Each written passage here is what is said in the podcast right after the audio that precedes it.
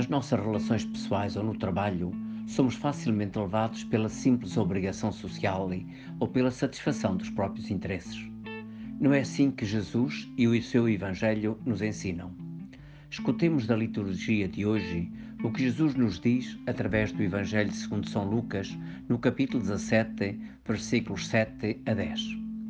Naquele tempo disse o Senhor: Quem de vós, tendo um servo a lavrar ou a guardar gado, lhe dirá quando ele volta do campo: Vem depressa sentar-te à mesa.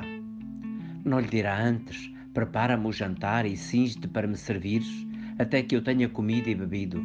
Depois comerás e beberás tu. Terá de agradecer ao servo por lhe ter feito o que mandou? Assim também vós, quando tiverdes feito tudo o que vos foi ordenado, dizei: somos inúteis servos fizemos o que devíamos fazer.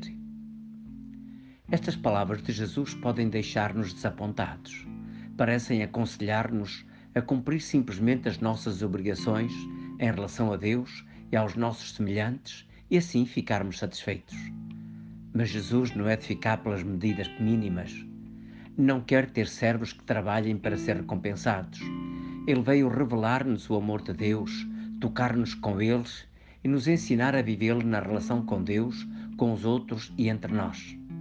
Ele concede-nos a graça e o poder de amar com o nosso pobre coração. Deixou-nos o seu mandamento novo e prometeu a sua presença entre aqueles que se amam como ele nos amou. Por isso, mais do que as palavras finais, o que Jesus nos ensina é a viver a fraternidade. Como parecem sugerir as do convite, vem depressa sentar-te à mesa é o que Ele nos faz em cada celebração da Eucaristia e nos momentos de comunhão fraterna, em grupos ou na comunidade cristã.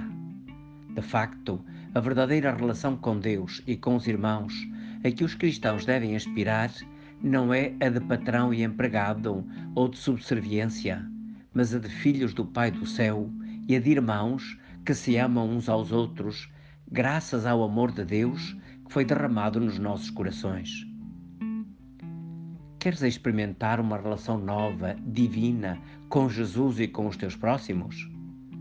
Deixa que Ele esvazie o teu coração dos obstáculos ao amor autêntico, o egoísmo, os ressentimentos, os preconceitos, os pecados e tudo aquilo que te impede de amar livre e generosamente. É preciso que Jesus limpe e renove o teu coração para fazer nascer nele um amor puro a sua palavra faz essa limpeza em ti. Ou então o sacramento da penitência. Se acolheres essa palavra com plena abertura e se arrependido te abeirares da graça que te vem do sacramento da penitência.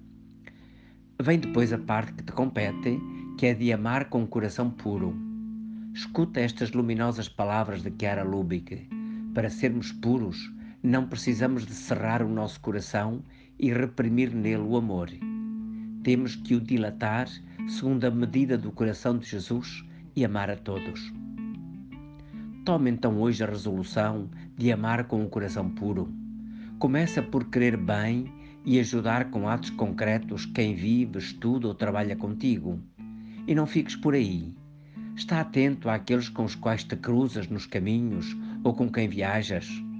Olha a todos com bondade e benevolência sempre que possível, faz para com os teus semelhantes alguma boa ação.